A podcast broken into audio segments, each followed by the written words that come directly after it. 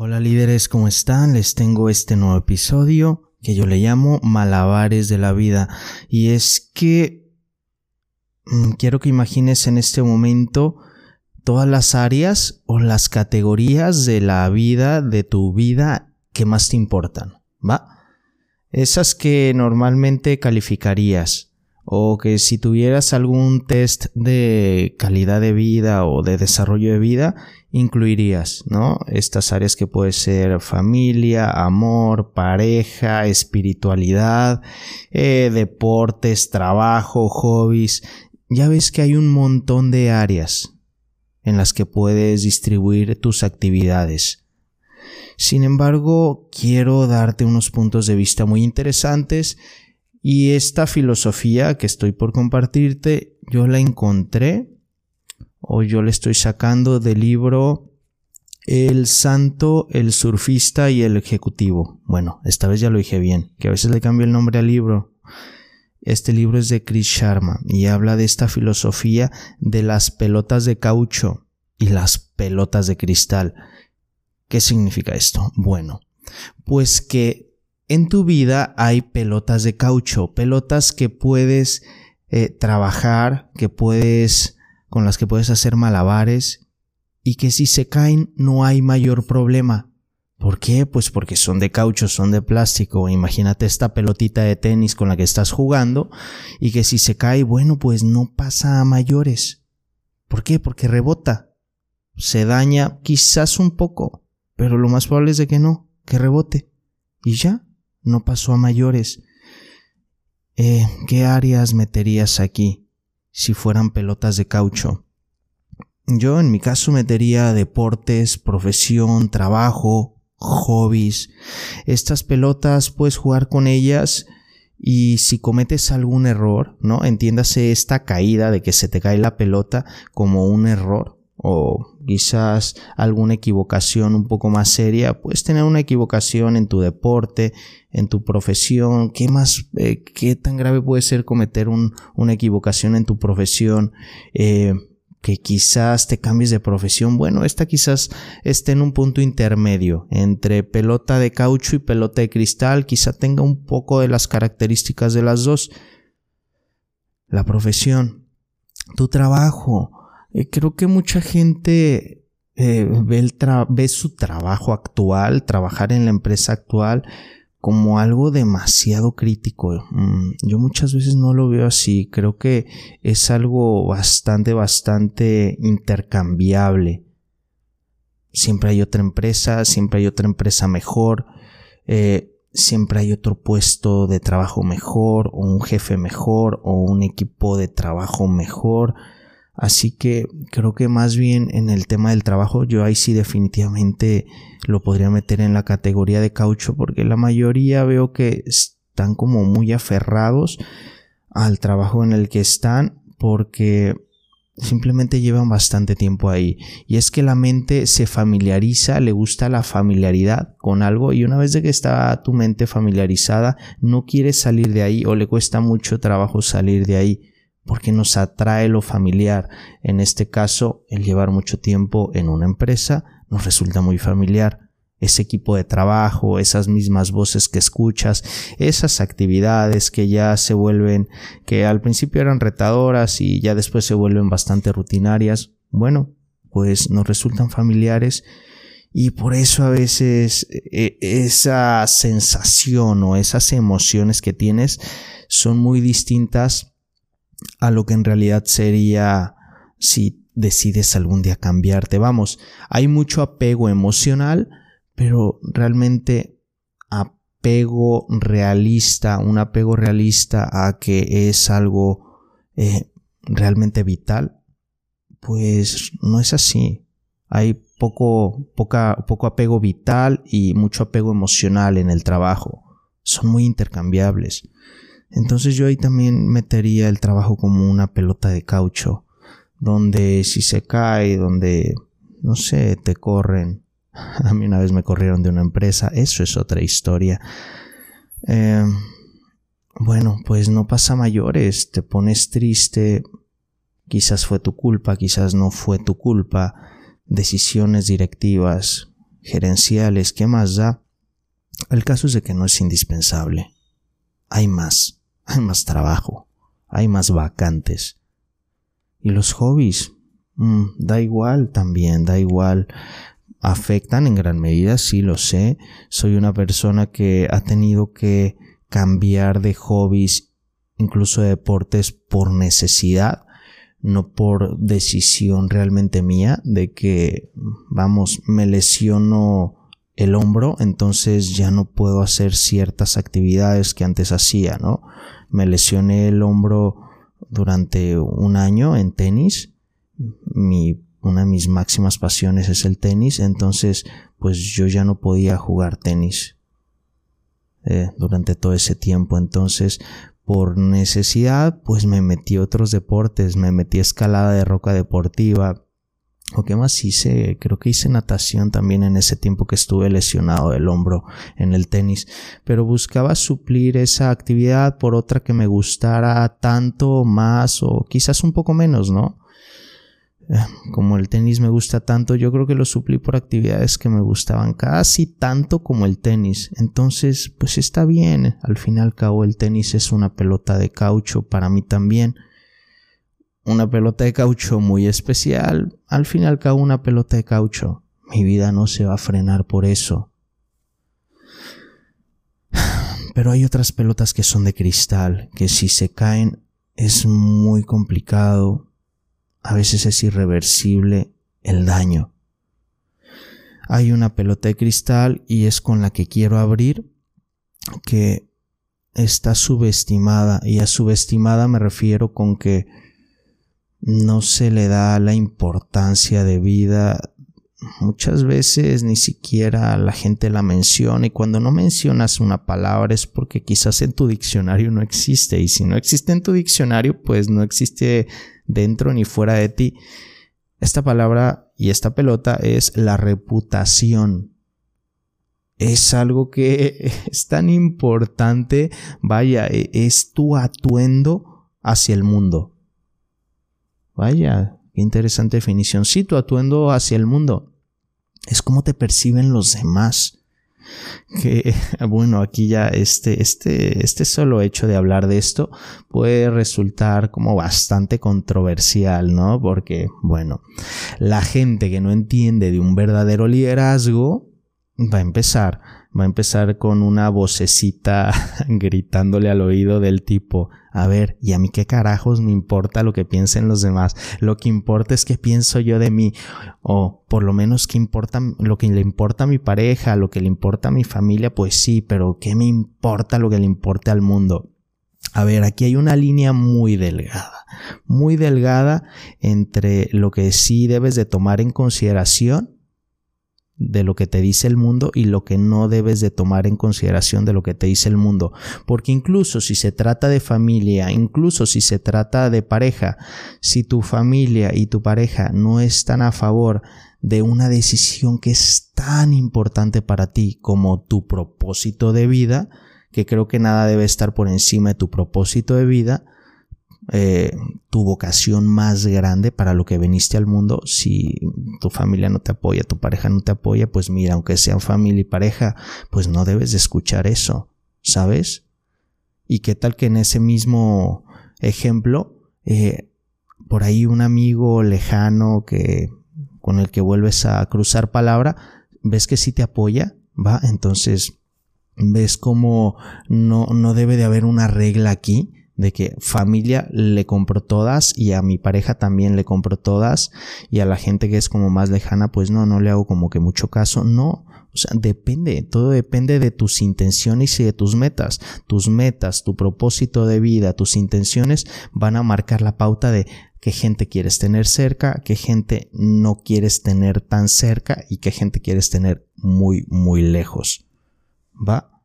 Entonces, ten esto en consideración porque esto, eh, ¿cómo entra aquí el tema de la reputación? Bueno, me desvío un poquito, pero aquí la reputación entra en que también hay voces que debes de tomar en cuenta, incluso de gente que no conoces, pero que sabes que te puede impactar de alguna forma. Vamos, siempre va a haber gente a favor de ti. gente que te va a amar y siempre va a haber gente que va a estar en contra o gente que te va a odiar, ¿va? Entonces la reputación va a ser como este balance, sí entiendo aquí que debe de haber un balance donde mayormente debes de tener gente que te admire y hable bien de ti y debes de tener una minoría de gente que no te entienda para nada. Siempre va a haber estos dos grupos, pero ¿en qué balance, no? Cuando la mitad de la gente habla bien y cuando la mitad habla mal, eh, para mí es de que por ahí hay algunas piedras que está arrastrando el río, ¿no? Haya cosas que debes de atender porque no, es normal que tanta gente este, no se entienda contigo. Quizá eh, no tienes una personalidad tan saludable que qué es personalidad saludable. Esto se lo aprendí a Brian Tracy. Una personalidad saludable es aquella personalidad que se habla muy bien y se entiende muy bien con la mayoría de las personalidades. Vamos, si tú conoces a alguien que se hable bien incluso con la gente, por así decirlo, difícil, difícil de entender, eh, difícil de tratar, y ves que esa persona se habla bien con ese tipo de personas, y pues obviamente con la gente que es como más alegre, más abierta, pues todavía se entiende mejor. Mejor, entonces significa que esa persona tiene una personalidad saludable. Pero aquellos que escuchas diciendo algo del tipo, bueno, es que yo no me entiendo con, con, cualquiera, poca gente me comprende, bueno, seguramente es alguien que no tiene una personalidad muy saludable porque choca, choca muy fácil y a consciente o inconscientemente le gusta chocar con la gente en vez de tratar de comprender. Busca ser primero comprendido antes de comprender al otro. Y la gente que tiene una personalidad más saludable busca primero comprender al otro y luego que lo comprendan a sí mismo. Entonces, Ahí lo tienes, una definición muy interesante que es esta personalidad saludable. Entonces seguramente alguien que tenga buena reputación va a tener una personalidad saludable, se va a lograr entender con la gran mayoría de personas. Y eso yo lo apoyo bastante. Vas a ver que cuando alcances esos, niveles de, de reputación, esos niveles como de empatía con el mundo, con los demás, mm, tu vida va a dar un giro vas a tener apoyo en cualquier parte cuando lo pidas. Va a haber siempre esa pequeña minoría, no sé qué porcentaje darte. Pudiera hablar de porcentajes, pero bueno, a ver. E, es que no quiero que te cases con los números, ¿va? Simplemente son una aproximación. Quizás un 5% que no te entienden lo más mínimo, un 10%, pero yo creo que si de ahí ya te vas a un número más alto, un 20% o algo así, te dije, como en el ejemplo, un 50% de gente que no te entienda y está en tu contra, eh, bueno, seguramente tengas algo que trabajar, tengas que aumentar más tu empatía. O quizá, quizá, quizá, ahorita se me vino este otro caso, estés en un círculo o estés rodeado de gente que realmente eh, no aporta nada. No aporta nada, entonces pues ahí los números se mueven bastante.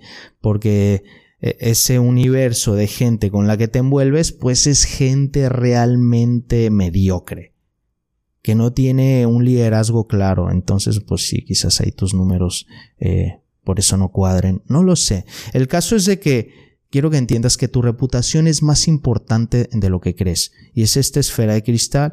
Una vez la dañas, una vez la gente te empieza a ver como una persona que no es de fiar, bueno, automáticamente lo pierdes todo. Cuando la gente te empieza a ver como alguien de confianza, adivina qué, te empiezan a abrir las llaves de su mundo, las llaves de su intimidad, las llaves de relaciones familiares, las llaves de relaciones profesionales, de poder trabajar juntos, de crear, de construir.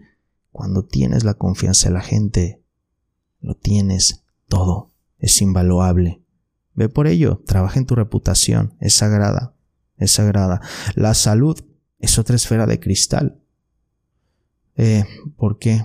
Pudiera tener daños irreversibles. Simplemente por eso pudieras enfermar uno de tus órganos y difícilmente recuperarlo. Es una esfera de cristal. La familia. Eh, Yo lo entiendo así. Aunque en sus momentos tu familia pueda estar en tu contra, que yo creo que va a llegar etapas donde la familia no te entienda y esté en tu contra no porque no quiera lo mejor de ti, precisamente porque quiere lo mejor de ti, pero cree en su cabeza saber la familia lo que es lo mejor para ti, que es algo muy diferente a lo que tú tienes en tu cabeza. Entonces, en su cabeza lo mejor para ti puede ser una cosa, pero en tu cabeza lo mejor para ti es otra cosa. Entonces, ¿qué debes de hacer? Pues lo que es mejor para ti en tu cabeza. Entonces ellos gradualmente lo van a entender tiempo después. Así que está bien que ellos quieran algo diferente para ti. Está bien. Mientras tú persigas tu propia verdad, tarde que temprano, la vida te dará la razón. Pareja, esta es otra pelota de cristal. Muy, muy, muy importante. Eh, yo sé que a la mayoría no nos enseñan a elegir la pareja, pero la pareja también es esa otra esa pelota de cristal.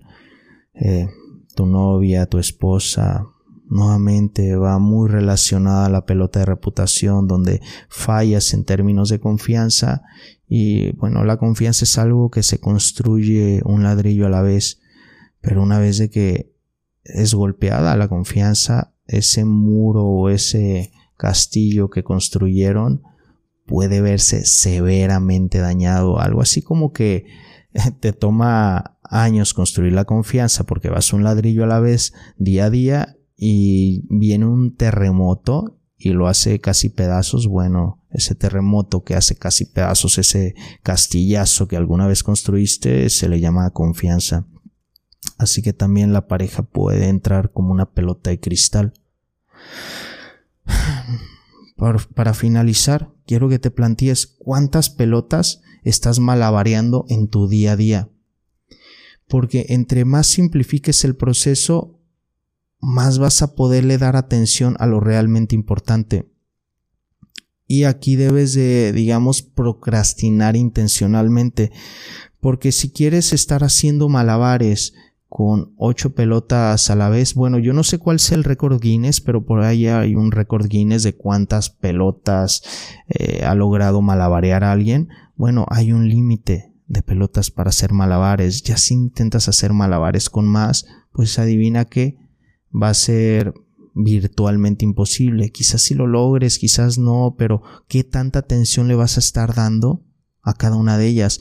¿Qué tal que simplificas el proceso y te centras en las cinco áreas más importantes, en las cuatro o en las tres, y desembocas toda tu atención en atender cada una de ellas cada día? Yo en mi caso, hoy tengo tres áreas, tres pelotas con las que hago malabares, porque me doy cuenta que son las que nutren, las que enriquecen, las que me dan los resultados. He simplificado tanto mi proceso que hoy en día tengo malabares con tres pelotas cada día, lo que significa que eh, le dedico un poco de mi tiempo a cada una de ellas, cada día. Puede ser en la mañana, en la tarde, en la noche. Estas pelotas, en mi caso, son salud, riqueza y amor salud, riqueza y amor. Y yo implemento un sistema, digamos que yo en mi agenda anoto cuáles son esas actividades a manera de hábitos que quiero realizar en la mañana, por ejemplo, y les pongo un color, ¿no? Eh, por ejemplo, hacer un, un entrenamiento del tipo HIT, de intensidad y de intervalos. Yo ese lo pinto de color verde. Eh, leer, bueno, Últimamente he estado leyendo libros de ventas, entonces ese lo pinto de color amarillo, riqueza. Grabar podcast, este yo lo pinto de rojo porque es un acto de amor propio y amor hacia el mundo, amor hacia las demás personas. Entonces mira cómo yo estoy metiendo estas categorías de diferentes colores. Así que, ¿con qué te quedas líder? Creo que hay mucho con lo que te puedes nutrir de lo que acabamos de hablar. Te dejo todos estos pensamientos, todas estas filosofías con mucho cariño. Y hasta la próxima, líderes.